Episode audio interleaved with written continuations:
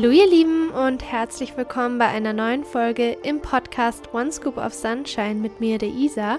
Und wir haben heute das erste Mal die liebe Kira Siefert im Podcast. Vielleicht kennt ihr sie vom Soul Food Journey Podcast, in dem sie ganz, ganz viele Menschen hinsichtlich ihren Geschichten mit Essstörungen und ihren Heilungswegen interviewt.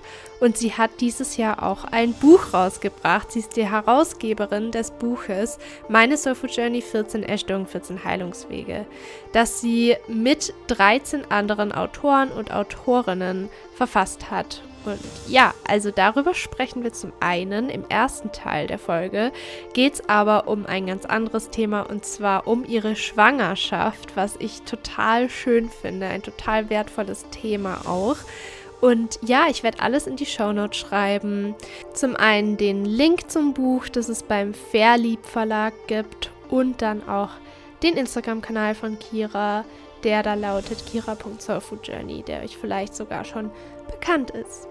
Genau, das wäre also alles. Ich wünsche euch jetzt ganz, ganz viel Spaß mit der Folge mit der lieben Kira.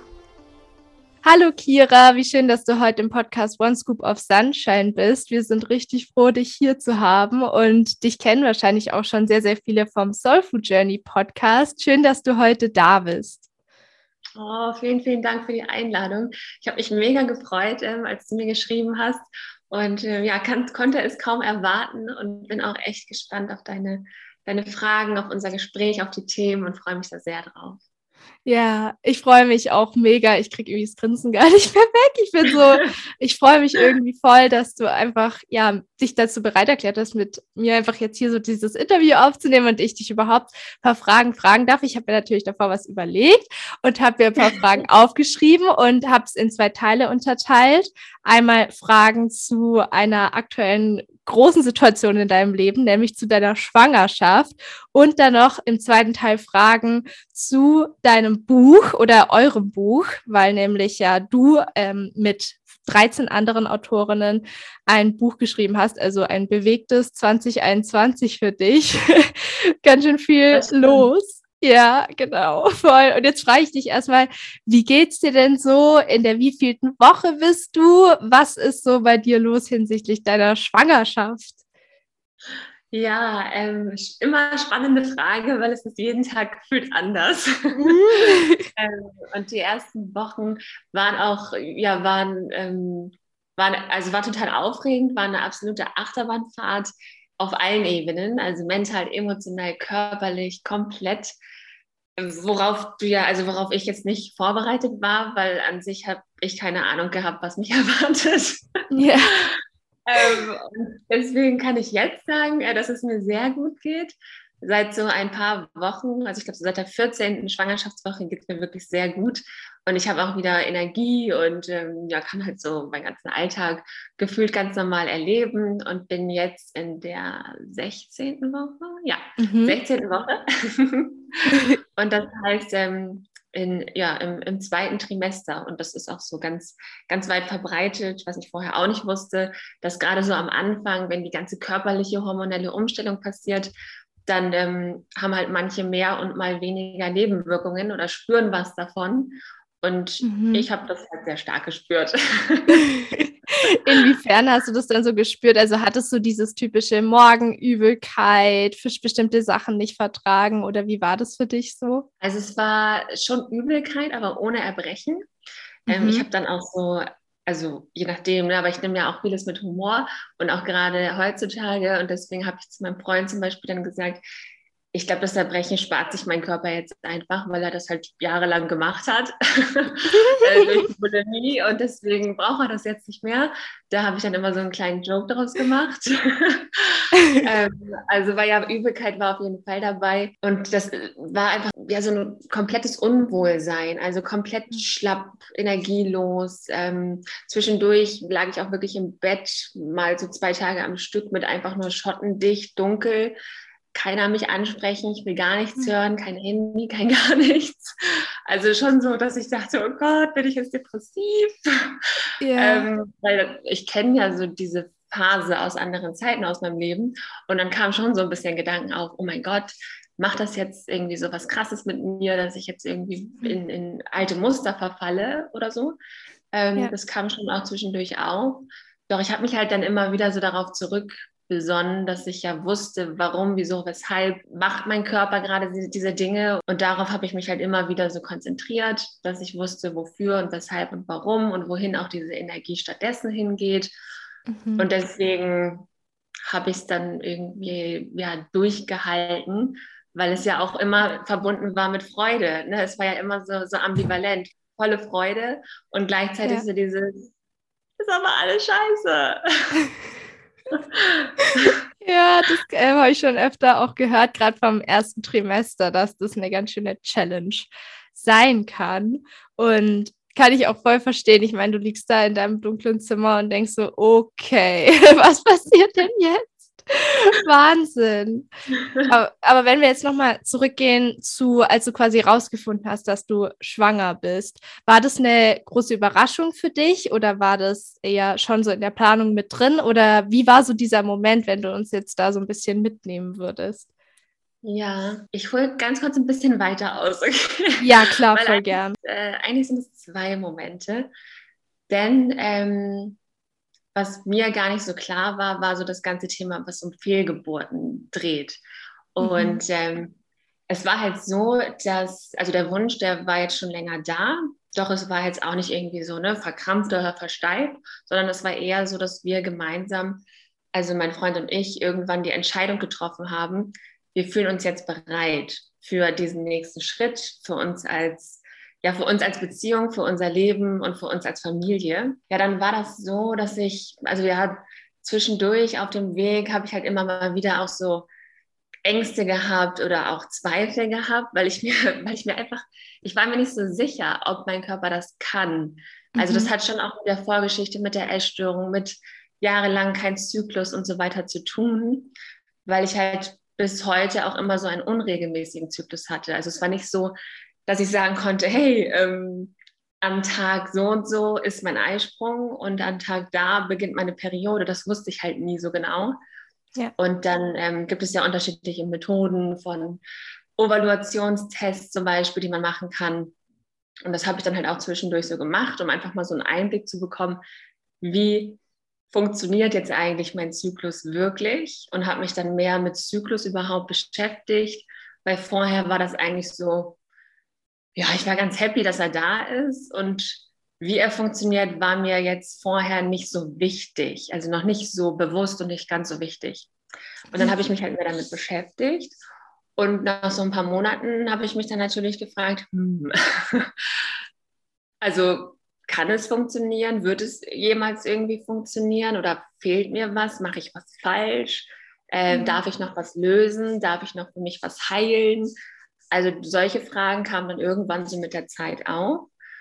Und ich habe dann auch viel, also ich habe mich dann auch viel mit mir beschäftigt auf dem Weg und habe halt auch viele Themen zum Beispiel erkannt, die dann mit ähm, ja so Mutterthemen hauptsächlich zu tun haben.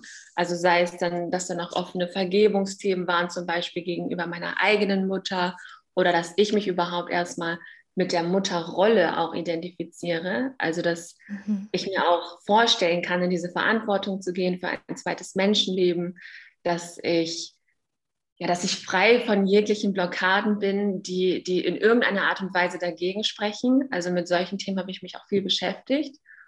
Und ähm, dann kam halt irgendwann der Tag, wo ich so das Gefühl hatte, hm, irgendwas ist anders. Also ich habe auch so körperlich gespürt, irgendwie fühlt sich was anders an.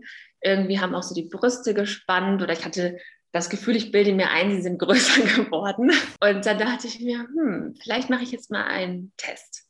Und dann habe ich halt den Test gemacht und dann war der auch positiv. Und das Spannende jetzt zurückblickend ist an diesem ersten Moment, dass meine erste Reaktion war, scheiße. Also ich habe es war eine Überflutung quasi von Angst in dem Moment. Mhm. Und ich habe so richtig gemerkt, oh shit. Also ist das jetzt wirklich passiert und ähm, oh mein Gott, was bedeutet das jetzt überhaupt? Also wirklich ein sehr, sehr großer Anflug von Angst und Zweifel und Überforderung. Ähm, auch wenn ich nicht alleine bin oder war, das wusste ich natürlich und trotzdem war das emotional in dem Moment total Überforderung. Genau, das war so der erste Moment, den habe ich so erlebt. Mhm. Und da war es so, dass also ich dann halt ein paar Wochen später einen Termin hatte, dann ähm, wurde eine Blutabnahme gemacht und dann habe ich zwei Tage später ja den Anruf bekommen, dass die Werte halt so stark gesunken sind, weshalb alles dafür spricht, dass es eine frühe Fehlgeburt ist. Also dass das, was sich dort quasi entwickelt hat, dass sich das nicht weiterentwickeln wird.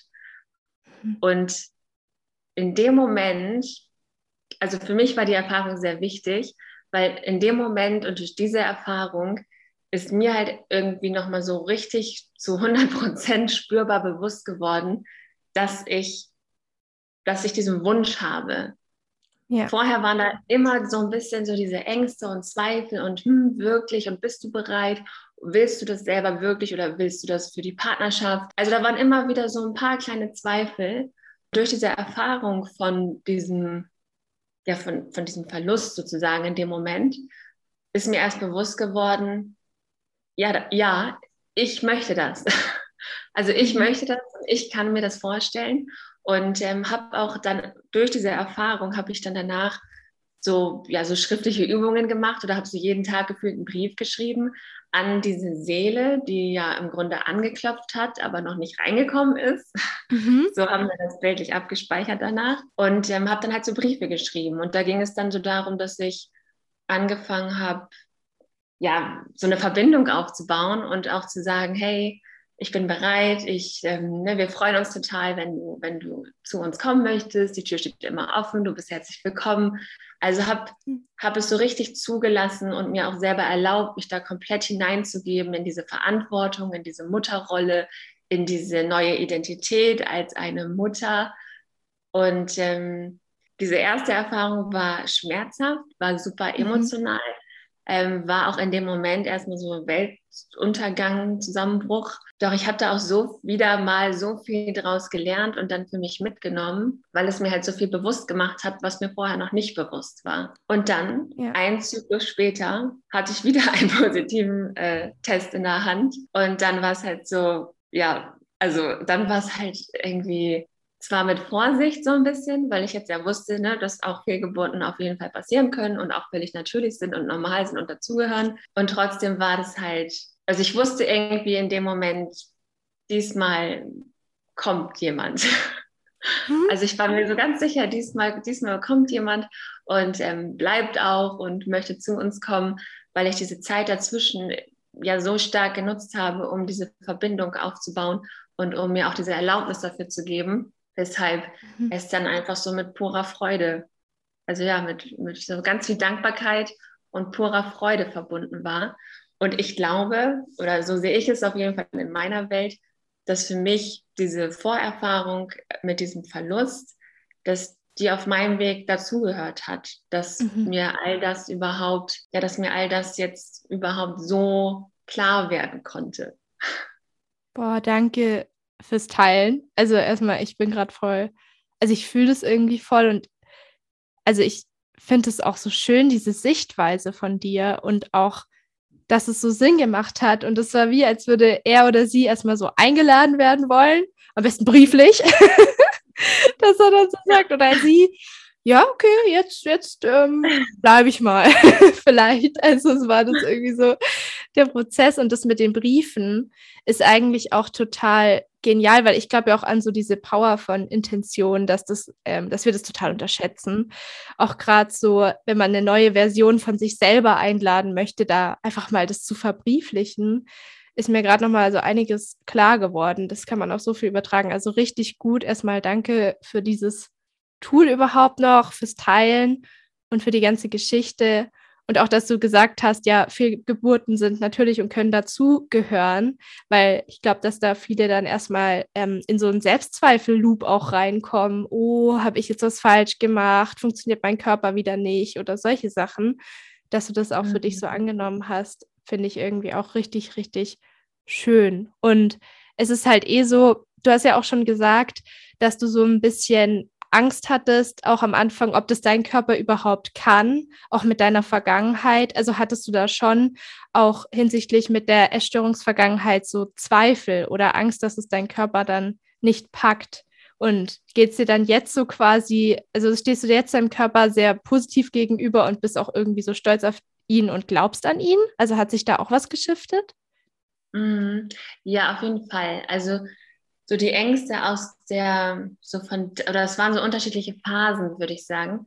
Ähm, ich hatte anfangs nicht so starke Zweifel, ob mein Körper das packt, sondern es mhm. war so mhm. mehr diese, diese Ich-Zweifel, also diese auf mich und auf mich als Persönlichkeit, auf, auf meine äh, emotionale Stabilität äh, bezogen, waren das eher so Zweifel, kannst du das, bist du wirklich dafür geschaffen, weil ich halt auch jahrelang, also früher, ähm, wo ich so mittendrin in der Essstörung war, war ich mir immer zu 100 Prozent felsenfest, war ich davon überzeugt, dass ich niemals Kinder haben möchte, weil ich mir das nicht mhm. vorstellen konnte. Und das war halt hauptsächlich, weil ich Angst hatte vor dieser körperlichen Veränderung. Also da war ich noch so in dieser, in dieser Welt meiner Essstörung und auch komplett damit identifiziert, dass ähm, ich halt nur so und so gut bin, war noch sehr auf das Körperbild fixiert, war noch gar nicht reflektiert, also wusste noch gar nicht, was jetzt so für mich dahinter steckt und was im Innen dahinter liegt und passiert. Und deswegen war, waren da halt ganz viele Jahre davon behaftet, dass ich irgendwie dachte, nö, für mich kommt das auf gar keinen Fall in Frage.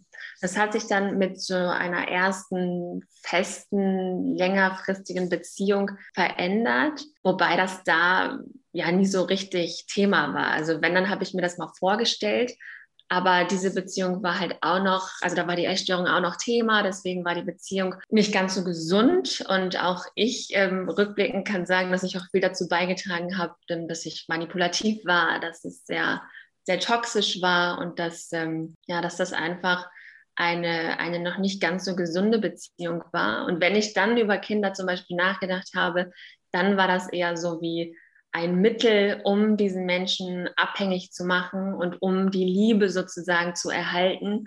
Und ein Kind war dann gedanklich so ein Bindeglied, um an dieser Liebe festzuhalten, wofür ich, also worüber ich glücklich bin heutzutage, dass jetzt da ein Kind keine Rolle gespielt hat, weil es wäre halt nicht aus bedingungsloser Liebe gewesen, ja, dieses Kind zu gebären oder zu bekommen oder dem Kind einen Platz zu geben weil ich da noch gar nicht bereit zu war. Und das hat sich halt komplett verändert, weil sich zum einen die Beziehung zu meinem Körper verändert hat. Das ähm, hat sich ja immer weiter verändert im Laufe der ganzen, der, des ganzen Heilungsweges.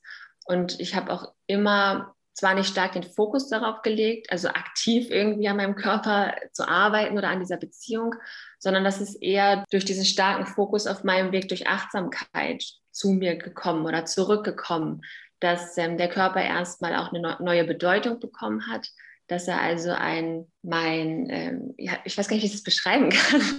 Das mhm. ist so, ähm, für mich ist halt das Wort Körper irgendwie gar nicht mehr das, was, was wir heute irgendwie in Zeitschriften oder sowas sehen oder lesen, sondern Körper bedeutet für mich Leben, Ne, weil ohne mhm. meinen Körper könnte ich ja gar nicht leben. Also ja. der Körper ist ja das, worin sich Bewusstsein, meine Seele, mein Verstand und was auch immer, wie wir das nennen wollen, wo sich alles drin befindet. Und ohne diesen Körper wäre ich jetzt heute kein Mensch auf dieser Welt. Deswegen bedeutet der Körper für mich eher Leben und Ausdruck von Leben. Und wenn mein Körper jetzt ja sagt, hey, ich bin in der Lage, einem anderen Menschen ein Leben zu schenken, dann ist das für mich jetzt heutzutage der größte Ausdruck von, von Heilung auf körperlicher Ebene. Ja, weil das irgendwie das Größte ist, was ein Körper von Kraft her, von Energie her, von dem, was er leisten kann, gefühlt einfach das, das Größte ist, was, was, was möglich ist auf körperlicher ja. Ebene. Ja, deswegen ist Körper Körper ist Leben. Und ähm, genauso wie wenn ich jetzt einen, ja, einen Körper, einen anderen Körper auf die Welt bringe, schenke ich ja auch Leben. Und deswegen ist auch dieser Körper ein Leben. Also ich bin so gedanklich so weit oder habe mich einfach so, so weiterentwickelt auf meinem Weg, dass der Körper gar nicht mehr diese alte Definition hat, die er mal hatte oder wo jetzt zum mhm. Beispiel Gewicht oder so mit zusammenhängt oder wo ich Kalorien sehe wenn ich meinen Körper betrachte, weshalb diese Beziehung so eine ganz, ja, eine ganz selbstverständliche Beziehung ist, ohne mhm. die ich halt gar nicht hier sitzen oder sprechen oder existieren könnte. Wow, cool. Das ist irgendwie voll der schöne Shift. Ich habe da auch gerade nochmal drüber nachgedacht. Also dass du einfach dass du siehst, dieses Leben, was noch mehr Leben erzeugt. Und so geht es ja immer weiter. Und alles fließt immer so weiter und weiter und weiter, wie so diese, diese russischen Puppen. So eine nach der anderen. Wir machen eine auf, kommt eine neue, eine auf und eine neue. Und so geht es immer weiter irgendwie. ja, ich weiß gerade gar nicht, wie sie heißen, aber voll schön. Cool. Und, und dann hast du ja noch gesagt, du hast so viel gemacht hinsichtlich der Mutterrolle auch. Also, dass mhm. du da geschaut hast, die Blockaden hinsichtlich auch deiner eigenen Mama, dich in die Mutterrolle einfinden? Hat sich das dann jetzt nochmal irgendwie dann verändert? Und vor allem, was hast du da auch genau gemacht? Hast du da bestimmte Dinge gelesen? Hast du da auch wieder Briefe an dich selber auch geschrieben oder an deine Mutter? Oder was hast du da so, wie war da so der Prozess? Ja, also ich bin, bin schon voll der Schreibtyp. ist ja immer so die Frage, ne, was erreicht mich, was berührt mich, welcher Typ Mensch bin ich äh, welcher Typ Entwicklung, finde ich auch immer ganz wichtig zu sagen, bin ich. Denn wenn ich jetzt zum Beispiel sage, ne, mein Weg war sehr geprägt von Achtsamkeit, dann heißt das nicht, dass das für jeden Menschen der Fall ist. Und so für mich halt diese achtsame Beziehung zu mir, das konnte ich immer durch das Schreiben sehr gut aufbauen oder herstellen und auch empfinden oder auch was dabei fühlen. Deswegen habe ich auch da ähm, geschrieben und zwar war denn das nochmal? Ich habe was, also doch, ich habe was ganz Konkretes gemacht. Ich habe im Grunde Sätze aufgeschrieben, die sich für mich äh, stimmig anfühlen und womit ich mir sozusagen meine, meine, meine Mutteridentität, also ich als Mama, ich als Mutter, ähm, aufgeschrieben habe. Und da habe ich dann mhm. zum Beispiel sowas aufgeschrieben, ich, ähm, habe die, ich habe die Kraft oder ich habe die Energie ich habe Freude daran, Mama zu sein. Ich habe Werte zum Weitergeben. Ich habe Spaß daran, einem kleinen Menschen die Welt zu zeigen. Also ich habe halt dann so Sätze aufgeschrieben, die, mit denen ich mich identifizieren kann und ähm, die so mein Mama-Ich zusammenfassen und darstellen, sodass ich wie eine, eine Identität dafür geschaffen habe. Denn wir haben ja mhm. immer so diese unterschiedlichen Rollen, auch wenn wir immer wir selbst sind. Und ähm, trotzdem stehen halt so unterschiedliche Sätze oder auch Beschreibungen für diese Rollen aus meiner Sicht.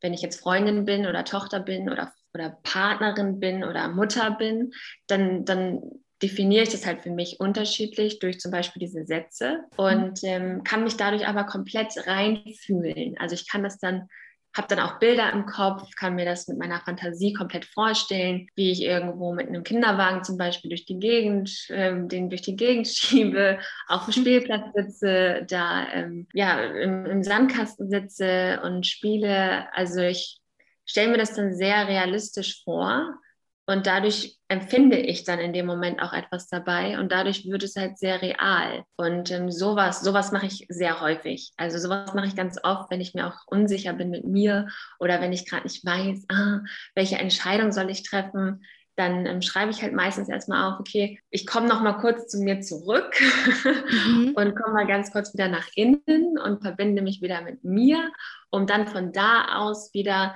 in einer gewissen Selbstsicherheit und auch Klarheit von innen heraus zum Beispiel eine Entscheidung zu treffen.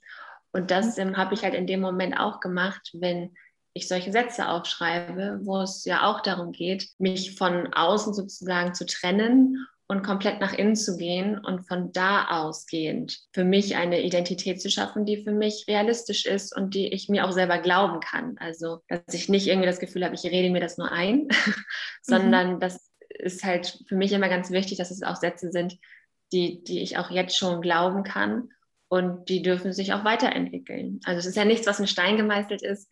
Das kann sich mit der Zeit natürlich immer weiter verändern, entwickeln. Ähm, auch jetzt merke ich, ne, mit jeder Woche, mit jedem mich mehr da so reinfühlen, mehr Verbindung auch spüren, verändert sich das auch. Also diese Rolle wird immer stärker, wird immer spürbarer, wird immer realistischer das hilft mir immer sehr, also mir das aufzuschreiben und mich in diese Momente oder in diese neuen Realitäten reinzufühlen durch meine Vorstellungskraft.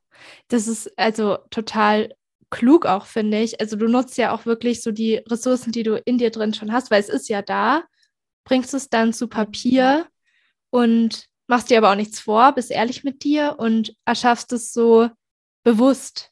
Und das finde ich halt so schön, dass du diese Verantwortung irgendwie versuchst, so ein bisschen zu übernehmen, wie du das auch für dich dann so fühlst oder jetzt fühlen kannst. Weil, ja, wie mhm. gesagt, es muss ja nicht perfekt sein oder es muss ja nicht, es darf sich ja weiterentwickeln. Wie du gesagt hast, finde ich richtig schön. Und was ich auch voll schätze, ist deine Ehrlichkeit, wo du vorhin gesagt hast, hinsichtlich damals, dass du auch ähm, früher das so als Bindeglied in einer Beziehung gesehen hast oder so. Oder dass es dann einfach diese Liebe dir erhalten sollte, die du ja für dich brauchst. Und das finde ich so wichtig, diese Ehrlichkeit diesbezüglich, was da die Absicht ist, dahinter ein Kind bekommen zu wollen, weil das ja eigentlich auch wieder so eine Intention ist für, dass sich auf ein ganzes Leben von jemandem bezieht, also oder auf eine Beziehung zwischen einer Mutter und einem Kind zum Beispiel jetzt. Und da glaube ich auch wirklich, dass es oft so war, dass es zum Beispiel, dass Kinder entstanden sind aus der Konvention heraus, dass man halt Kinder bekommt oder mhm. dass man halt den Partner halten kann oder dass man wieder einen Sinn im Leben sieht oder ja. wie auch immer. Und dadurch entstehen aber so viele auch Co-Abhängigkeiten zum Beispiel oder andere distanzierte Muster. Wie hat sich das dann jetzt so für dich entwickelt oder wie ist jetzt so der aktuelle Stand? Darf sich ja wieder verändern, wie du da in Bezug auf das Kind denkst oder fühlst? Also hast du jetzt da eine ganz andere Intention oder wie ist es so für dich jetzt aktuell? Wie stehst du dem Kind so gegenüber oder dem, dem, dem der Seele? Ja, ja, auch nochmal zu dem, was du gerade gesagt hast, das ähm, habe ich mich auch auf dem Weg, also auch, ne, wenn man so in dieser Phase ist, wo man das Gefühl hat, man, man fängt an zu probieren mhm. und weiß aber nicht, wann es, wann es passiert oder ne, ob oder wann ähm, man vielleicht beschenkt wird von diesem ähm, Wunder, wenn der Wunsch da ist. Ähm, das war, war jetzt so, dass, weil, ich, weil du das eben auch noch gefragt hattest, mit ob ich irgendwas gelesen habe oder auch mit, mit, mit, der, mit der Mutter, mit der Vergebung. Mhm. Ähm, für mich war es halt wichtig, weil ich auch einfach so bin als Mensch und das so für mich auch auf dem Heilungsweg durch die Essstörung immer wichtig war, war nicht so stark auf Außen zu hören oder mich eben nicht so stark von außen beeinflussen zu lassen, weil ich mich ja jahrelang angepasst habe und das halt sehr gut konnte und sicherlich auch immer noch kann, wenn ich das möchte. das ist eine mhm. Fähigkeit, die kann ich natürlich wieder abrufen. Doch da ich weiß, dass das für mich wichtig ist, habe ich absichtlich ähm, nicht so viel gelesen oder habe ich auch mhm. anfangs mich gar nicht so viel informiert. Also ich bin eher so blauäugig erstmal losgegangen und habe mir gar nicht so viele Gedanken oder die große Platte gemacht, weil ich auch da schon durch die Entwicklung so ein Vertrauen hatte. Und die Einstellung hatte ich von Anfang an, wenn es für meinen Weg passend ist oder stimmig ist, dann wird mein Körper mir das Zeichen dafür geben. Wenn mein Körper oder was anderes in mir aus irgendeinem Grund der Meinung ist, dass es nicht stimmig ist, dann kann ich das akzeptieren. Das war für mich halt vorher schon ganz klar. Und ich glaube, das ist auch für Paare oder auch gerade wenn der Wunder Kinderwunsch sehr groß ist, sehr hilfreich, sich vorher zu überlegen, was machen wir eigentlich, wenn es nicht möglich ist? Oder was machen wir, wenn, ne, wenn es nicht passiert zum Beispiel?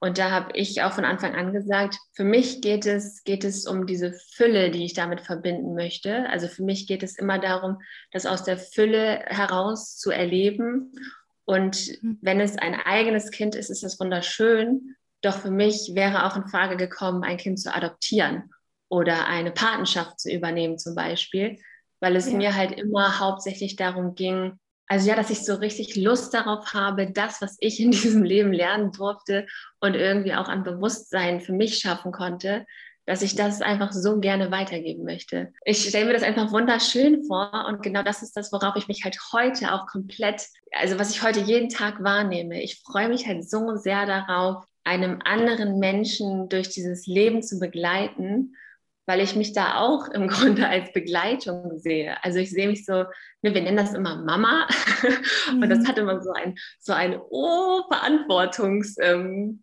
mega, äh, ja, ist so ein Riesenbaustein.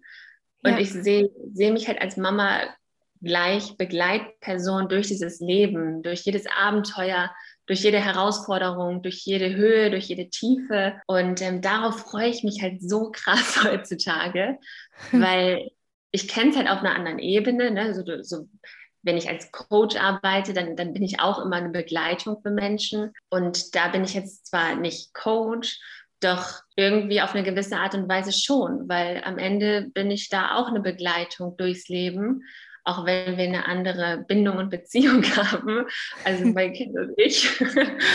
Doch, ich halt.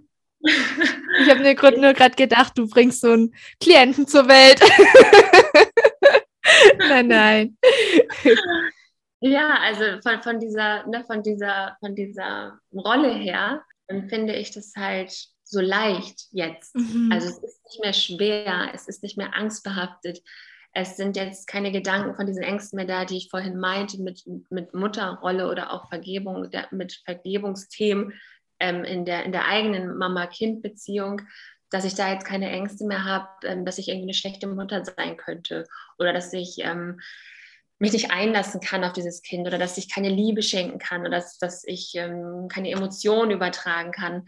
Also ne, was da an Ängsten hochgekommen ist, das spielt jetzt keine Rolle mehr oder ist jetzt nicht mehr präsent, ähm, weil ich mich so sehr darauf freue, diese Rolle zu übernehmen, weil ich mich so stark mit dieser Rolle, mit dieser mit, dieser, mit diesem Ich als äh, Mutter, als Begleitung für mein Kind mich, mich darauf einfach so stark eingelassen habe und mich da auch viel durch diese schriftlichen Übungen und Briefe mich da sehr, sehr stark mit verbunden habe, sodass ich jetzt ja auch einfach manchmal hier sitze, mein Bauch, mein, mein Bauch, mein Bauch streichel und, und halt mit, ja, mit dem Menschen da drin, auch wenn ich noch gar nicht weiß, ob er oder sie, aber mit, mit diesem Menschen da drin rede, mit dem Baby und dann auch sage, hey, ne, wie geht's dir gerade? Ist alles gut da drin? Ähm, ist es gemütlich? Brauchst du irgendwas? Also es fühlt sich jetzt schon sehr real an. Das tut, tut mir halt richtig gut, dass diese ganze Entwicklung, die stattgefunden hat, bis hin zu dieser bedingungslosen Freude und ähm, dass es von keinerlei Abhängigkeit ist. Also ne, dieses mein unser Baby oder das Kind in mir ist nicht dafür verantwortlich, dass wir eine glückliche Beziehung haben oder ist auch nicht dafür verantwortlich, dass ich glücklich bin oder dass es mir gut geht oder dass ich keine, keine Themen mehr habe mit mir selbst. Ich glaube, dass da einfach neue Herausforderungen auf mich und auch auf uns zukommen, für die wir uns bereit fühlen und für die sich auch jeder aus meiner Sicht entscheidet. Also ich finde schon, dass es auch eine Entscheidung ist. Und ähm, wenn man sich dessen vorher bewusst ist oder sich halt damit beschäftigt hat, mit sich selbst, dann, dann, dann weißt du ja, dass das neue Herausforderungen mit sich bringt. Also ich bin mir sicher, dass es nicht einfach nur easy peasy wird. Mhm. Freue mich da halt aber auch drauf, weil es eine neue, ja, eine neue Aufgabe ist. Und weil auch ich sicherlich auch daran wiederum irgendwie auf meine eigene Art und Weise wachsen werde. Das ist auch eine ähm, gute also Einstellung finde ich, die ich auch für mich, wobei mir ist es noch ein paar Jahre hin, aber halt ähm, so nehmen möchte. Also ich bin da auch so, ich finde es auch gut, dass du es gerade gesagt hast mit den ganzen Büchern, weil es gibt doch immer dieses, eine Mama sollte so und so sein und so sollte man sich dann informieren und am besten die zehn Bücher lesen. Und ich verurteile den Weg nicht und ich werde bestimmt auch irgendwas lesen, denke ich mal, weil weiß ich nicht, das ist ja dann, glaube wahrscheinlich, also vielleicht, wir werden sehen. da lege ich mich mal noch nicht fest. Aber einfach diesen, dieses Intuitive zu nutzen. Also ich mache es jetzt mittlerweile in so vielen Lebensbereichen oder eigentlich fast allen, dass ich da immer meinen Körper so machen lasse und mich nicht mehr so als kontrollierendes Ego in den Weg stelle und sage, ich weiß es aber besser, sondern da erstmal auch schaue, was, was sagt er denn so von sich aus. Und so habe ich das jetzt für mich irgendwie auch verstanden oder? Also so, es ist dieses Intuitive, was du nutzt, ja. was wie voll schön. Ja. Und ja. Ähm, die zweite Sache, die du gesagt hast, ist, ähm, ich bin ein bisschen erkältet, mein Kopf funktioniert so langsam irgendwie, das ist Wahnsinn. Eigentlich bin ich immer viel schneller. Ach, ich habe im Moment auch äh, Demenz gefühlt. Ja, Baby Brain, oder? Das ist doch so ein Ding ja. mit deinem, mit deinem, mit dem Kopf. Da wollte ich jetzt nämlich genau Coaching. Und zwar, du begleitest dieses Kind. Und so habe ich das auch immer für mich verstanden, dass quasi eine Seele auf die Welt kommt.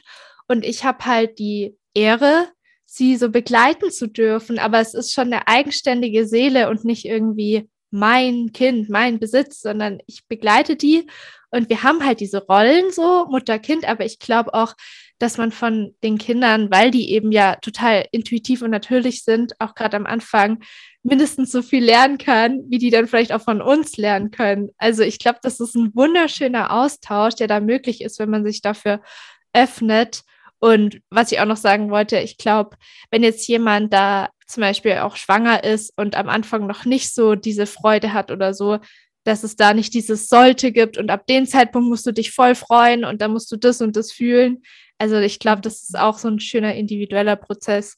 So, und jetzt habe ich alles gesagt, was ich dazu sagen wollte, wie ich das jetzt auch wahrgenommen habe. Aber da waren so viele wichtige, schöne Punkte dabei und dieser Prozess, in dem du bist, allein dieses Körper ist Leben und dann kommt noch mehr Leben auf die Welt, hat mir jetzt schon total viel gegeben und ich finde es voll schön, wie du das so machst und ich bin mir sicher, das ist jetzt natürlich eine Sicht von außen und es kommt darauf an, wie man es selber fühlt, dass du dem so viel zu geben hast, dem Kind und auch da diese Liebe in dir, ähm, ja, die einfach jetzt schon ja da ist. Ich meine, jetzt kommen wir nämlich auch auf, also das Buch ist ja dieses Jahr rausgekommen und ich habe es ja schon gelesen, also ich habe es jetzt auch neben mir und gefühlt ähm, 10.000 Marker drin und da sind ja diese ganzen Reflexionsseiten auch drin. Also für die, die es noch nicht gelesen haben, erstmal go read it und äh, zweitens, da sind immer am Ende von jedem Kapitel Reflexionsseiten drin.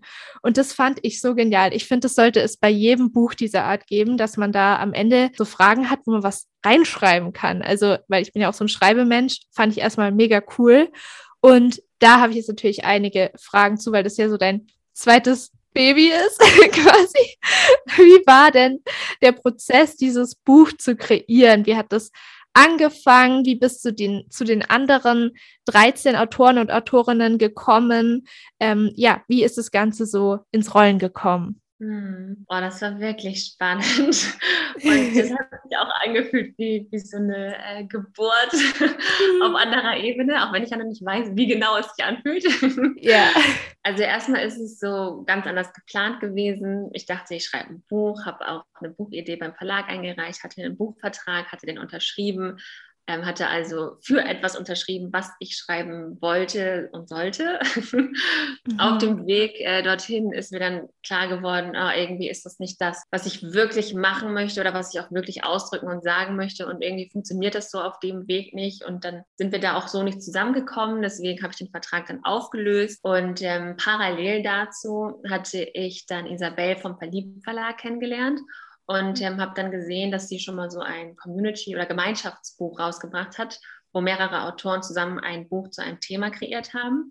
Und vorher hatte ich halt für mich aufgeschrieben, also auch mal wieder schriftlich, irgendwo in irgendeinem Notizbuch, ähm, stand halt schon mal aufgeschrieben von mir drin, dass ich mir ein Buch wünsche, in dem mehrere Geschichten Platz haben. Also so ein bisschen angelehnt an den Dokumentationsfilm von Waage e.V., also diese Doku mhm. Ich habe es geschafft, wo es auch mehrere Protagonisten gibt, hatte ich damals so das erste Mal diesen Gedanken, oh, wie schön wäre es eigentlich, wenn es auch so eine Art Buch gäbe, so ein Mutmachbuch, wo unterschiedliche männlich und weiblich, unterschiedliche Essstörungsformen Platz bekommen, sodass dadurch die Botschaft nach außen getragen wird, es gibt, also es gibt immer einen Weg. Es gibt für jeden Menschen mit jeglicher Form einer Essstörung einen Weg, auch wenn der nicht wie einer dieser Wege von den Personen in dem Film oder Buch ist, doch es macht halt deutlich, dass es für jeden einen Weg gibt, auch wenn die super unterschiedlich sind. Denn diese Wege im Buch, die sind unterschiedlich. Jeder hat ähm, unterschiedliche Dinge erlebt. Für den einen ist Klinik hilfreich, für den anderen nicht. Also das sind ja alles mhm. so Themen, die einen immer, immer auf dem Weg beschäftigen. Und äh, sind ja auch viele Entscheidungen, ähm, die getroffen werden, doch die sind halt individuell. Und ich wollte unbedingt, dass es ein Buch gibt, das deutlich macht, dass es einen Weg gibt, dass Heilung möglich ist, doch dass es darum geht, da auf sich zu schauen und so diesen eigenen Weg zu gehen und da auch immer wieder zu sich zurückzukommen. Weil am Ende des Tages geht es aus meiner Sicht eh darum, dass die Essstörung dieser Wegweiser ist oder die Möglichkeit sein kann, sie als Wegweiser für sich zu nutzen um eines Tages wieder komplett bei sich selbst anzukommen und genau zu wissen und auch zu fühlen, wer bin ich und wer ist diese Seele, die in diesem Körper lebt. Ja. Und äh, das war mir halt so wichtig. Und da hat das mit Isabel irgendwie sofort gepasst und ich habe ihr davon erzählt und sie meinte, oh, mega cool. Und dann meinte ich auch, ja, total. und äh, ich kenne auch schon viele Menschen und kann die einfach anschreiben und fragen, ob die, ob die Lust haben. und habe dann halt so überlegt oder irgendwie erstmal alle aufgeschrieben, die mir dann in, in dem Moment eingefallen sind und habe dann einfach angefangen, ja, einzelne Personen anzuschreiben, denen das so ein bisschen grob zu erzählen, was die Idee ist oder was das Konzept ist, ähm, wobei sich das auch erst mit der Zeit entwickelt hat. Und ähm, fast alle haben sofort auch relativ schnell geantwortet und haben auch, äh, ohne irgendwie noch Rückfragen zu stellen, haben auf jeden Fall gesagt, sie sind dabei. Naja, dann dachte ich so, oh, ja, okay, dann ähm, machen wir das wohl. naja, und dann habe ich mich da, also ich bin halt oft so, ne? ich bin super intuitiv.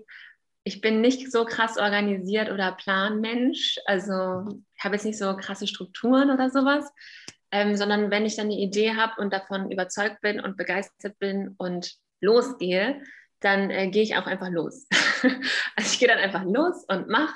Und dann kommt halt auf dem Weg, kommt so ein Schritt nach dem anderen oder kommt auch mal hier oder da, dass natürlich ein Fehler gemacht wird oder ich irgendwie was, was äh, dann im Nachhinein denke, oh, das hätte man jetzt auch vorher schon wissen können. Mhm. Aber daraus lerne ich dann halt auch am meisten, wenn ich zwischendurch einfach diese Momente habe. Und dann war es im Grunde so, dass es gar nicht also wir haben halt so ein Meeting gemacht, wo wir nochmal ähm, alle zusammengeholt haben und besprochen haben, worum es geht, was so die Kernbotschaft ist und haben aber jedem Freiraum gegeben für die eigene Geschichte. Also jeder war sozusagen für sich in einem Schreibprozess dieser eigenen Geschichte. Und ähm, da war jetzt auch zwischendurch nicht so viel Austausch oder so, dass man irgendwie Geschichten miteinander verglichen hat oder ähnliches, sondern es war halt so, dass jeder konnte sich melden bei irgendwelchen Fragen oder auch bei, bei inhaltlichen oder bei stilistischen Fragen zum Beispiel. Doch ja, es ist gar nicht so viel vorgekommen. Also jeder hat für sich geschrieben, hat seine Geschichte aufgeschrieben. Denn es kann ja auch niemand besser, außer jeder, der die Geschichte erlebt hat. Ja. Und ähm, ja. naja, dann haben wir so nach und nach Rückmeldungen bekommen und so die Texte bekommen.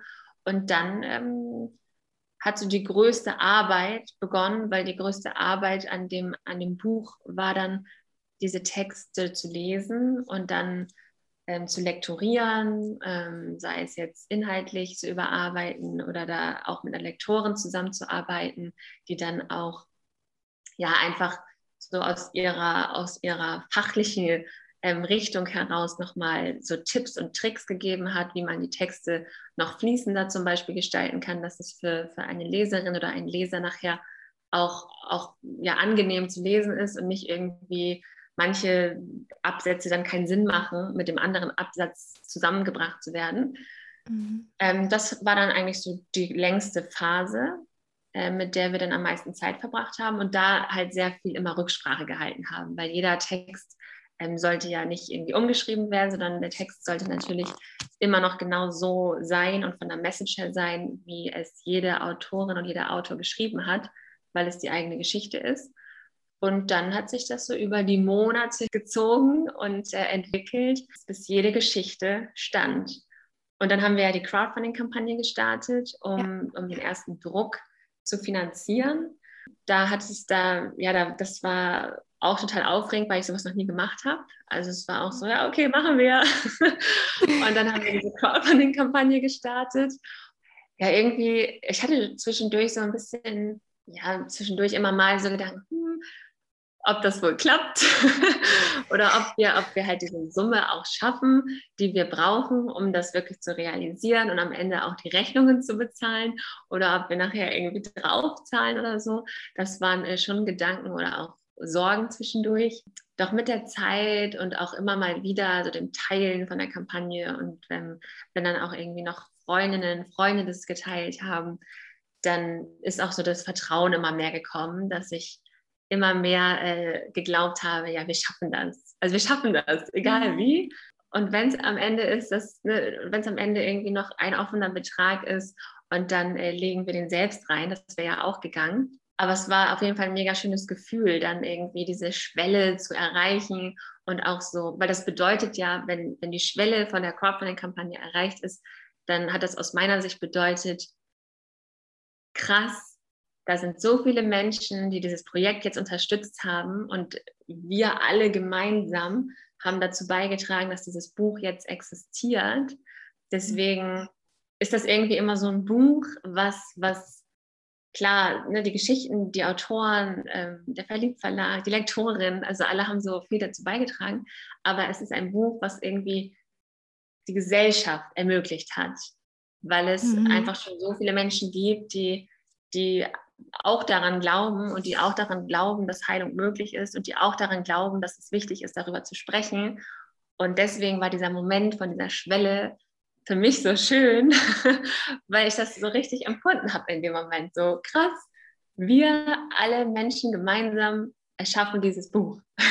Ja, es ist halt auch voll das Geschenk an die Welt einfach. Gerade so ein Buch, das halt einfach weiterhin immer wieder gefunden werden kann. Und ich glaube ja auch, dass Bücher zu den Menschen kommen zur richtigen Zeit und es existiert einfach. Du hast es in die Welt geholt oder ihr habt es zusammen in die Welt geholt als, als Gemeinschaftsprojekt. Das ist halt einfach für mich so eine, so eine, so ein Paradebeispiel, so ein Exempel, was Menschen zusammen schaffen können oder eins der, der Paradebeispiele. Und es hat mich auch total gecatcht, gerade wenn ich es gelesen habe. Ich war immer wie so, ich habe mich so gefreut einfach. Ich habe mich so für euch gefreut und über das Buch gefreut und über die Menschheit gefreut, dass sowas zustande kommen kann. Und es hat mir auch richtig Hoffnung gegeben, einfach für alle. So irgendwie, ich weiß nicht, es ist schwer zu beschreiben. Ich meine, ich habe ja die Erstörung hinter mir gelassen, aber trotzdem war es für mich einfach so schön zu lesen, diese Wege nicht nur um ja Parallelen sehen zu können für mich jetzt irgendwie, sondern einfach auch um in dieses Lebensgefühl von den Stories anderer Menschen reinzukommen, weil es so real war. Also sie so so einfach ihre Gefühle runtergeschrieben haben, sich geöffnet haben und so, so ehrlich waren. Und das, das finde ich, ist ein Geschenk, das man Menschen macht, das ich nie für selbstverständlich halten werde. Gerade wenn Leute jetzt wie du auch in meinen Podcast kommen und ihr öffnet euch, ihr beantwortet Fragen, ihr erzählt es, das werde ich wirklich nie für selbstverständlich halten. Und was du auch noch gesagt hast, ist dieses, die Erstörung als Wegweiser. Oder für mich ist es immer ein Ticket gewesen, ein Ticket, um überhaupt mhm. mal wieder so zu mir zu finden. Und ich habe auch die Woche. Das ist alles schon wieder so divine Timing. Also alles fällt schon wieder so zusammen. Ich höre jetzt gerade die ganze Zeit das Hörbuch zurück zu mir von Laura Seiler. Und da ist oh, es ja, habt ihr auch so in der Podcast-Folge gesagt, ähm, die jetzt da letztens rauskam, ich glaube, die vorletzte Folge ist ja mit ihr, dass mhm. Essstörung oder bei ihr war es dieser, dieser Zusammenbruch dann auch so diese Wegweise sind und diese Tickets. Und genauso war es bei mir auch. Und ich habe das so wiedererkannt. Und auch in dem Buch, wo es ja um die Alma geht, was ja Seele heißt auf Spanisch, ich denke mir die ganze Zeit so, das bin ich, das kenne ich, oh mein Gott, ich fühle es, es ist es. Und dann aber auch zwischendrin diese neuen Erkenntnisse, weil es so genial formuliert ist. Und so war es eben bei Soul Food Journey auch. Also das waren wirklich meine zwei Bücher dieses Jahr, die mir richtig, richtig krass geholfen haben. Und ich bin unendlich dankbar. Jetzt habe ich es gerade aufgeschlagen auf Seite 141. Wer weiß, also das sind immer meine Zahlen. Ich sehe überall die 14. Das fand ich irgendwie gerade, das ist so verrückt. ähm, vielen oh. Dank einfach für dieses Werk. Das ist äh, wirklich der Hammer und ich bin da mega dankbar für. Und okay, jetzt höre ich auf, sonst geht es immer weiter. Aber es war wirklich, es ist der Hammer. Und jetzt, wenn man jetzt an den Tag des Releases denkt, also du hast schon gesagt, du warst nervös wegen dem Crowdfunding. Dann hattest du das Vertrauen. Und was ich, ich, ich finde ja auch diese intuitive Art von dir, also man merkt so richtig, mit der könnte man Pferde stehlen und gleichzeitig macht man das Ganze auf gechillte Art und Weise, weil sie einfach dann ne, Vertrauen hat und zwischendurch ist sie nervös, aber dann hat sie wieder Vertrauen und das finde ich voll angenehm. Aber warst du dann an dem Tag des Releases nochmal extra nervös oder hast du dich einfach gefreut oder wie war das dann so für dich, dieser, dieser Tag? Hm. also ich war auf jeden Fall, ich war vorher super aufgeregt, mhm. weil dann auch plötzlich so die ganzen Gedanken oder auch Stimmen in den Kopf schossen. Was sagen jetzt die anderen Menschen? Ähm, mhm. ne, ist es irgendwie was, was gefallen muss? Oder ähm, muss da jetzt gutes Feedback kommen? Oder was, was machst du, wenn, wenn Kritik kommt? Und dann, ja, das ist, aber es ist wirklich so, wie du es gerade beschrieben hast. Es ist immer so dieses, dann kommen so Gedanken zum Beispiel oder Ängste und Zweifel und Sorgen und Nervosität und Anspannung und Aufregung. Und dann, dann nutze ich diese Anspannung, äh, nutze ich irgendwie wiederum dafür, um dann wieder ähm, zu mir zu kommen und um wieder zu mhm. meiner Wahrheit zu kommen. Und meine Wahrheit war halt dann, dass dass ich mich immer wieder so damit verbunden habe, wofür ist denn das Buch da? Also worum geht es letztendlich? Und ähm, dann war mir auch egal, also mir war egal, was andere Menschen denken. Also ich freue mich über Feedback, doch zu dem Zeitpunkt vom Release, wo diese Ängste da waren, ähm, habe ich mir halt gedacht, es ist mir vollkommen egal, was andere Menschen sagen, weil das Einzige, was wichtig ist, ist das, wofür wir gemeinsam losgegangen sind. Und das ist das, woran ich zu 100 Prozent glaube und wo auch all die anderen Menschen ähm, hinterstehen zu 100 Prozent. Und es geht ja nicht darum, mit dem Buch Menschen glücklich zu machen, sondern ich habe mir halt gedacht, ich bin einfach mega glücklich und froh und freue mich, wenn ich weiß, dass ein Buch in einem Regal irgendwo auf der Welt steht und da ein Mensch ist. Genau, du. Ja, ja auf jeden Fall. ähm, die, ja, also ein Mensch, der oder die da reinliest und ähm, wo ich, wo ich wusste, dass da was passiert. Also ich wusste, dass diese Geschichten, die so von Herzen kommen und die so echt sind, weil sie sind halt nun mal echt. Das ist halt keine Fantasy- oder Fiction-Geschichte, sondern es sind Lebensgeschichten. Und ich wusste, dass sie Menschen berühren werden, ob jetzt mit Essstörung, ohne Essstörung, äh, Angehörige, Laien in diesem Thema, Fachpersonal. Also ganz egal, wer das ist oder wie viel Verbindung da auch zum Thema besteht. Ich wusste, dass das einfach Herzen berühren wird. Und ja. deswegen war es dann auch auf der anderen Seite wieder total un, unaufregend, weil es irgendwie, es hat sich so selbstverständlich angefühlt. Also es mhm. hat sich dann an diesem Tag, hat es sich zwar total, es hat sich komisch, es hat sich einfach wirklich komisch angefühlt, dass jetzt so ein Buch da ist. Es war irgendwie noch ganz unrealistisch, wobei es es auch bis heute eigentlich noch ist. ähm, und gleichzeitig war es total selbstverständlich, weil in meiner Welt war es ja schon total klar, dass es dieses Buch geben wird und dass es da ist.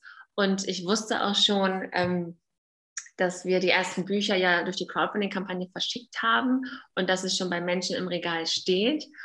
Und deswegen war es für mich schon so, ja, okay, jetzt ist halt der öffentliche, also der, der Release da, und es ist verfügbar für alle Menschen. Doch irgendwie war das so, aufregend und gleichzeitig auch total selbstverständlich. Ja, kann ich ja, voll verstehen. Ja. Nee, ich fühle das voll, weil sowas bei mir, als ich dieses Jahr, das kommt mir, das ist verrückt, das war ja dieses Jahr im Mai oder so meine erste Podcast-Folge hochgeladen habe und das war so diese Mischung aus, habe ich doch schon tausendmal gemacht und existiert doch irgendwie schon und dann dieses, hä, nee, ich mache es jetzt zum ersten Mal. so, das mhm. ist so, das fühlt sich dann so natürlich an, auch so vor dem Mikro zu sitzen. Das war dieses Komische. Ich, ich weiß, ja. was das für ein Gefühl ist. Ja, verstehe ja. ich voll. Und ich erinnere mich auch noch, als das Buch ähm, rauskam, ich hatte einen Traum, dass ich es mir bestellt habe und dass ich das Paket aufgemacht habe. Und dann habe ich es mir am Tag drauf sofort bestellt und ich habe und in dem Traum habe ich auch mit dir drüber geredet. Und das ist verrückt, weil ich habe öfter solche Träume. Das habe ich auch schon mal im Podcast gesagt, oder erzähle ich auch meinen Freunden. Ich träume öfter so Sachen und dann kommt es irgendwie dazu und ich handle auch danach und so. Das ist total krass. Also das ist wie so Inception bei mir in meinem Leben. Deswegen liebe ich auch Schlafen, weil ich mir immer denke, hm, träume wieder von der Zukunft, mal schauen, was passiert. Und habe dann immer Déjà-vus, wenn es dann passiert. Das ja. ist total cool. Und das war einfach so so meant to be und halt auch 14 Essstörungen, 14 Heilungswege, dachte ich mir auch schon wieder, ah, die 14, perfekt. es ist einfach Wahnsinn. Also ich kann es total ähm, nachvollziehen, den, das, was du gemeint hast mit dem Gefühl. Voll cool. Ja, und vielleicht auch nochmal, vielleicht, ähm, was ich nämlich auch super ähm, wichtig für mich in, in diesem Buchprojekt fand zu erkennen, war, war dieser Moment, ähm, als ne, dieser Buchvertrag so aufgelöst und dann, ah, aber ich habe doch trotzdem diesen Wunsch. Das merke ich halt immer wieder, weil mir das auch immer wieder passiert, dass ich dann nicht auf mich höre zum Beispiel oder doch irgendwie mich auf Stimmen einlasse, die mir von außen irgendwie ja, was erzählen oder sagen, hey, so und so ist es mega schlau, mach es doch so und so. Mhm. Ähm, und dann bin ich erstmal begeistert und denke mir, ja, voll krass, stimmt, voll logisch. Und dann renne ich halt los und dann merke ich meistens, ah, nee, das fühlt sich irgendwie nicht so richtig an und es ist nicht so stimmig. Es, es ist irgendwie nicht das, was, was von mir kommt oder was von Herzen kommt. Und das war jetzt halt mit diesem Buch auch gerade rückblickend wieder genauso, dass es, es durfte und es war genau richtig, wie es sich entwickelt hat, weil das war genau wieder so dieser Shift von, ich mache etwas, was ich glaube machen zu wollen, hinzu, ich mache etwas, was ich wirklich von Herzen als Wunsch, als Vision oder auch als Traum in mir trage. Und manchmal laufe ich dann halt erstmal in die entgegengesetzte Richtung, um dann wieder auf meinen Kurs zurückzukommen. Mhm. Und das finde ich irgendwie so spannend, weil dieses Buchprojekt war genau wieder so ein Erlebnis, ähm, was ich da wieder mal machen durfte. Jo, ja, ich kenn's. Oh mein Gott, wie oft ich schon immer in diese zwei Richtungen gelaufen sind, schon so richtig platt getrampelte Wege, so dieses, ich sollte Verstand, ja, macht Sinn, bam, bam, bam, bam. Fühlt sich komplett falsch an, komisch. Ah, da ist ja mein Herzensweg. Ups, ein Schritt nach rechts oder links, wieder da auf den Herzensweg zurück. Kenne ich, ähm, auch jahrelang gemacht und ja. aber es ist immer wieder ein interessanter Reminder, wie du auch mutig dann warst, doch auf die Intuition zu hören und dann, wo alle sagen würden, äh, du spinnst, wie kannst du denn den Vertrag auflösen? und dann doch das in die Richtung gegangen bist. Das äh, habe ich auch schon oft gehört. So, was, du willst das Lehramtsstudium abbrechen, aber da wirst du doch verbeamtet, das ist doch doof und du kannst, kannst doch nicht Bewegung und Ernährung studieren und was willst du damit machen? Aber es fühlt sich so richtig an und man merkt es selber, wenn man ehrlich mit sich ist und dann werden die Stimmen auch immer leiser oder am Ende kommt sogar, hast du gut gemacht von allen Seiten, von denselben Leuten und du bist so, ah ja, okay. Aber es spielt dann auch nicht mehr so eine große Rolle, ob was da gesagt wird, weil man das dann auch so, weiß ich nicht, einfach fühlt und das auch, ähm, zum Beispiel, wenn ich jetzt das von dir lese oder auch den Podcast höre oder von Laura, ich finde, man merkt es auch einfach, wenn Leute dieses, in diesem Herzensenergie, in dieser Herzensenergie drin sind. Also ich spüre das dann immer so, dass ich das Gefühl habe, erstens, es erreicht mich, also emotional, es trifft mich vor und zweitens verliere ich immer jegliches Zeitgefühl. Also es ist so, ich bin in so in meiner Ruhe und ich verliere jegliches Zeitgefühl und bin einfach nur so bei den Worten und, und im Gefühl und ja, das ist einfach total wertvoll, dass du das am Ende so entschieden hast und auch mutig dann wieder auf den Herzensweg zu kommen. Richtig cool. Ja. Ja, ich bin auch ganz sehr glücklich darüber. Voll schön. Ja, es, heutzutage sträubt sich dann irgendwann auch einfach alles in mir. Ähm, mhm. Auch wenn ich jetzt ne, irgendwie über das nächste Jahr nachdenke und anfange, irgendwie Pläne zu machen, wie das dann aussehen kann, wenn das Baby da ist dann ähm, gab es auch schon Momente, wo ich dann wieder dachte, ah ja, mega schlau und dann gleichzeitig, oh nee, aber irgendwie ist das nicht, fühlt sich nicht nach mir an. Also da, da erlebe ich es jetzt auch gerade wieder, wenn ich mich damit mhm. beschäftige, dass es immer wieder so Ideen gibt, die der Verstand zwar logisch findet oder auch mega schlau, dass ich auch da immer wieder dann reflektiere und schaue, okay, aber was, was brauche ich denn oder was möchte ich auch und was wünsche ich mir auch, wie stelle ich mir das vor und dann eher wieder so Bilder kreiere mit meiner eigenen Vorstellungskraft, damit es auch wieder eher ein Weg ist, der dann wirklich mein Weg ist. Ja. Und das fühlst du dann eben auch. Und das ist schön, weil jedes Mal, wenn man dann ja auch wieder Richtung Intuition und Herz geht, wird das auch wieder stärker, finde ich, oder normaler oder das Vertrauen wächst in diese, in diese Kraft, in diese Stimme. Und ich weiß noch damals, als ich nur im Verstand war, auch während Essstörungszeiten, wenn man mir das so gesagt hätte, wäre ich so gewesen, wo, wie, welches Gefühl? Aber da kann ich nur dazu sagen, selbst wenn das ganz, ganz leise ist, mit jedes Mal, mit jedem Mal, wo man diesen Weg einschlägt, wird es ja auch größer und intensiver und dann irgendwann weiß man ganz genau, ach, davon haben Kira und Isa geredet und das darf auch ein Weg sein. Und wie gesagt, wir haben es ja jetzt auch gerade schon gesagt, wir fallen auch oft weg davon und sind wieder so auf der anderen Route und merken es dann erst so, also es ist halt Teil des Lebens irgendwie und vollkommen in Ordnung. Aber schön, dass ja. du es nochmal so gesagt hast. Ja, wie ist es denn jetzt so ähm, mit, du bist ja jetzt dann Mama und hast das Business. Hast du da so ein paar Ängste oder hast du da jetzt dann schon Pläne oder hast du auch vor, das ganz intuitiv dann auch auf dich zukommen zu lassen? Oder wie ist das so, was dann ja jetzt alles so, so kommt? Lässt es einfach so auf dich zukommen oder machst du wieder so bewusst, ähm, schreibst du Briefe vielleicht an dein Business immer ich oder wie, wie machst du es so, Kira?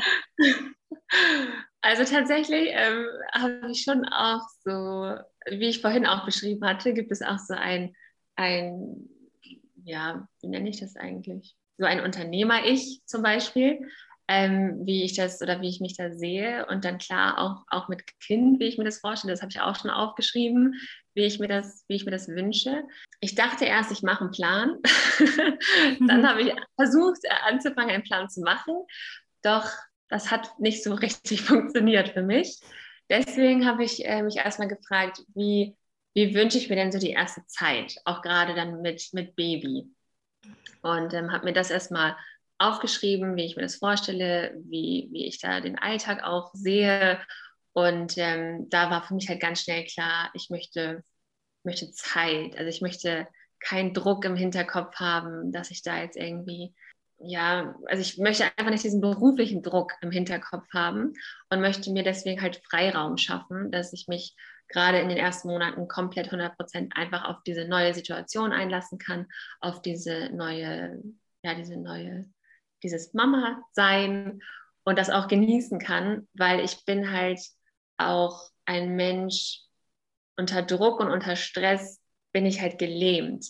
Dann mache ich halt gar nichts mehr und bin halt so wieder komplett im Kopf. Ja. Weil wenn ich dann Stress habe oder unter Druck stehe, dann funktioniert nichts. Same, und deswegen, ja. ja, deswegen war das für mich erstmal wichtig, dass ich da Freiraum habe und ähm, das ist jetzt eigentlich so der, der aktuelle Stand, dass ich das weiß, dass ich das, ähm, mir das auf jeden Fall so hinlege oder so vorbereite, so erschaffe, dass ich da auf jeden Fall die erste Zeit und die ersten Monate erstmal komplett dieses neue Leben genießen kann und mich da auch entspannt drauf einlassen kann. Und alles, was ich dafür vorbereiten kann, werde ich halt vorher vorbereiten. Also sei es, dass es äh, Podcast-Folgen sind oder Podcast-Folgen gibt oder alte Podcast-Folgen ähm, irgendwie nochmal ähm, vorgeholt werden aus der Schublade. Aber dass es halt auf jeden Fall so gesehen weitergeht, aber eher passiv, als dass ich irgendwie aktiv da jeden Tag irgendwas mache oder das Gefühl habe, ich muss jetzt was machen. Genau, deswegen plane ich schon sowas wie eine Elternzeit, auch wenn das für Selbstständige halt ein bisschen anders läuft als bei Angestellten. Doch es ist auf jeden Fall möglich, sich das zu irgendwie hinzudrehen. Mhm. Und das, das will ich halt auch auf jeden Fall machen. Ansonsten ist es wirklich eher so, dass ich, dass ich sage, schauen wir mal, wie es wird. Weil ne, keiner weiß, wie die Persönlichkeit ist, die, die da auf die Welt kommt, was ähm, diese, dieser Mensch braucht, was das Baby braucht. Das wiss, weiß ich jetzt nicht, das wissen wir nicht. Deswegen habe ja. ich auch Lust, mich da erstmal so drauf einzulassen und dann zu schauen, mal sehen, wann meine eigenen Bedürfnisse dann wieder durchkommen und äh, was ich dann vielleicht auch brauche. Kann ja sein, dass ich nach drei oder nach sechs mhm. Monaten sage, oh Gott, mir fehlt es irgendwie komplett und ich möchte jetzt unbedingt jede Woche so und so x Stunden Zeit haben, um, um neue Sachen zu kreieren oder um dies oder jenes zu machen oder um ein neues Projekt zu starten. Ich denke, das wird auf jeden Fall auch intuitiv werden. Ja. Weil das ja. einfach etwas ist, was zu mir passt. Oh, schön. Das ist auch so eine der, der Sachen, die ich nochmal durch dich so für mich auch gelernt habe, dieses Intuitive, einfach wie, ja, viele denken immer, das ist doch nicht produktiv und effektiv und bla bla bla, aber im Endeffekt fühlt sich das auch immer für mich am leichtesten an, kann ich absolut verstehen. Und voll schön, einfach deine Absicht so ähm, schau, also schauen wir mal, wie es dann einfach danach ist und auch was die Bedürfnisse von, von diesem neuen Menschlein so sind. Da auch den ja. Fokus drauf zu haben, finde ich irgendwie voll schön, so die Ansichtsweise, super, voll cool. Ja, danke. Ja. Voll die ja. schöne Inspiration. Danke. Gibt es noch irgendwas, was du jetzt den Hörern und Hörerinnen äh, zum Abschluss sagen möchtest? Ach ja, es ist oft irgendwie so viel und dann doch im Kern ja gar nicht so viel. Ja.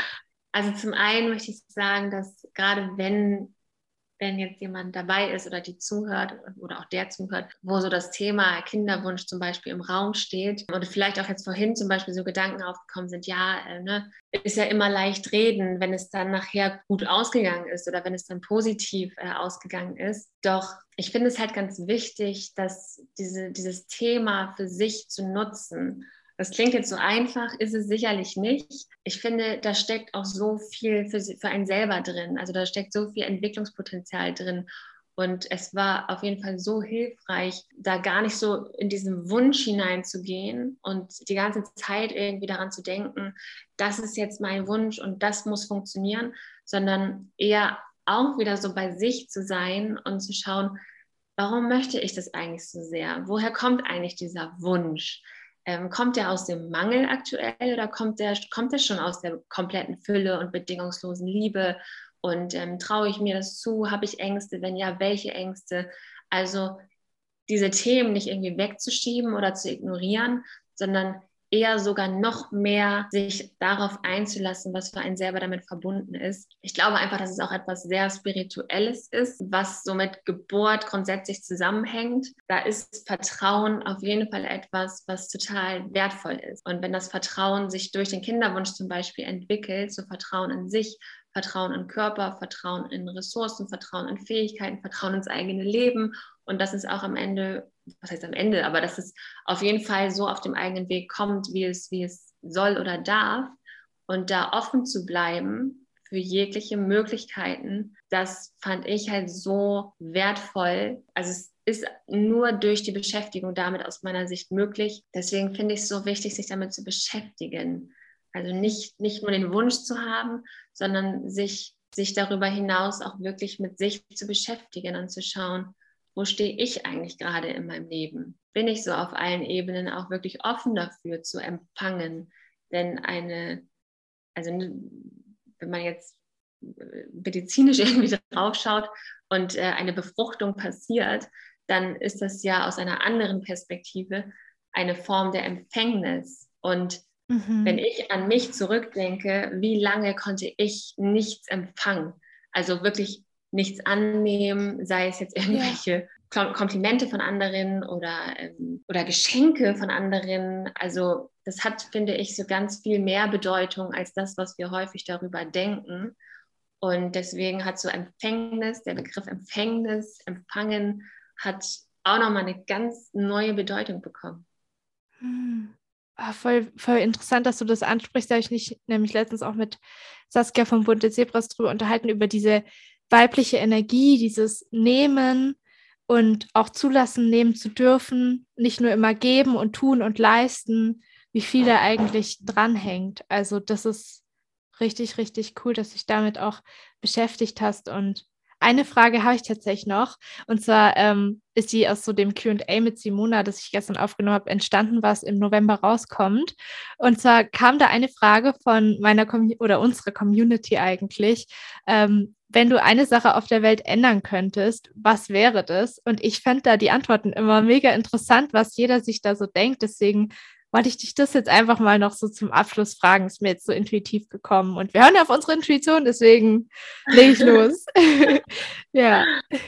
Ich glaube, also wenn ich eine Sache ändern könnte, dann wäre es, dass alle Menschen jegliche Krankheiten oder auch jegliche Herausforderungen oder Symptome so symbolisch betrachten. Also dass sie, dass alle Menschen ein Bewusstsein für sich selbst entwickeln oder ein Bewusstsein für sich selbst haben und ähm, sei es jetzt eine Essstörung, eine Depression oder auch ganz andere Dinge, dass sie das aus einer größeren Perspektive betrachten und nicht dagegen kämpfen, sondern eher schauen, was möchte mir dieses Symptom sagen Mhm.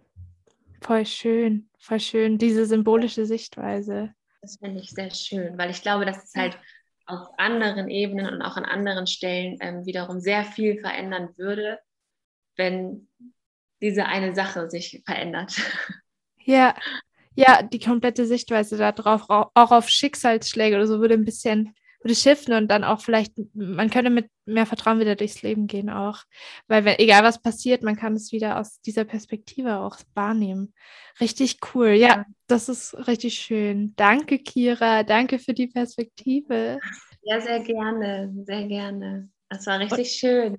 Ja, das war echt. Also immer, ach, ich weiß nicht, wenn man so einen Podcast macht, das ist immer so ganz weil ich bin da ganz im Moment, bin voll da, liebe diese Gespräche, das, was die andere Person zu sagen hat. Also ich höre da total gern zu und ja, mir ist es auch immer wieder eingefallen, so, frag doch Kira, ob sie Zeit hat. Ich habe sogar auch schon wieder davon geträumt und da war ich so, jetzt schreibe ich einfach, jetzt schreibe ich einfach, jetzt frage ich, ist doch egal.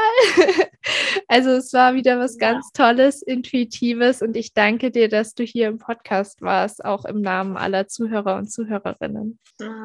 Dankeschön, es hat mega Spaß gemacht. Ich fand es wirklich total schön, äh, darüber zu sprechen, weil ich auch bisher jetzt noch keine eigene Folge oder so über das Thema aufgenommen habe, Schwangerschaft oder woanders irgendwie darüber gesprochen habe und finde es auch, auch gerade so ein wichtiges Thema, weil es halt irgendwo auch in Essstörungszeiten und danach immer wieder mal so ein Thema war, weil ja. es halt für viele auch auch häufig, wie du ja vorhin auch meintest, so eine Motivation ist, dass äh, manchmal so dieser Kinderwunsch auch eine Motivation ist, zu sagen, ich arbeite jetzt irgendwie mal an mir und ich möchte wirklich gesund werden und ich bin jetzt auch bereit, jeden Schritt zu gehen, der dafür notwendig ist, weil ich eines Tages mit einem gesunden Körper ein gesundes Menschenleben zur Welt bringen möchte.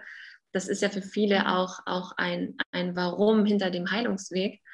Und gerade deswegen ist es halt auch häufig präsent, auch wenn nicht jeden Tag, aber auf jeden Fall im Unterbewusstsein. Ja, das ist ein riesiger Motivationspunkt für viele. Das kenne ich auch von den Leuten, mit denen ich so im Austausch bin. Also da ähm, machst du und einfach die ganze Geschichte auch schon wieder total Mut und steht symbolisch nochmal für einfach dieses, ja, die Motivation, sich wirklich aufzumachen auf den Heilungsweg, wenn dieser Wunsch überhaupt besteht, vielleicht in der Zukunft in die Richtung zu gehen, muss ja nicht sein. Und vielen Dank fürs Teilen, vielen Dank für deine Ehrlichkeit, für das Buch auch. Und ich schreibe das auch nochmal in die Show Notes. Beim Fairlieb Verlag gibt es das, damit die Leute da schauen können und dazu, also da überhaupt hinfinden. Und ja, also danke, dass du da warst. Vielen Dank fürs Gespräch danke. und vielleicht bis zum nächsten Mal. Ciao, Kira. Bis bald. Tschüss. So, das war die Folge mit der Kira von Soul Food Journey. Ihr findet alle Links zu ihr und zum Buch in den Show Notes, wie ich es euch schon am Anfang im Intro gesagt habe.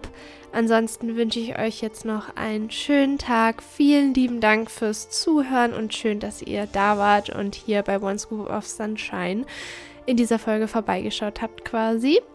Bis zum nächsten Mal. Alles, alles Liebe und ein herzliches Namaste. Eure Isa.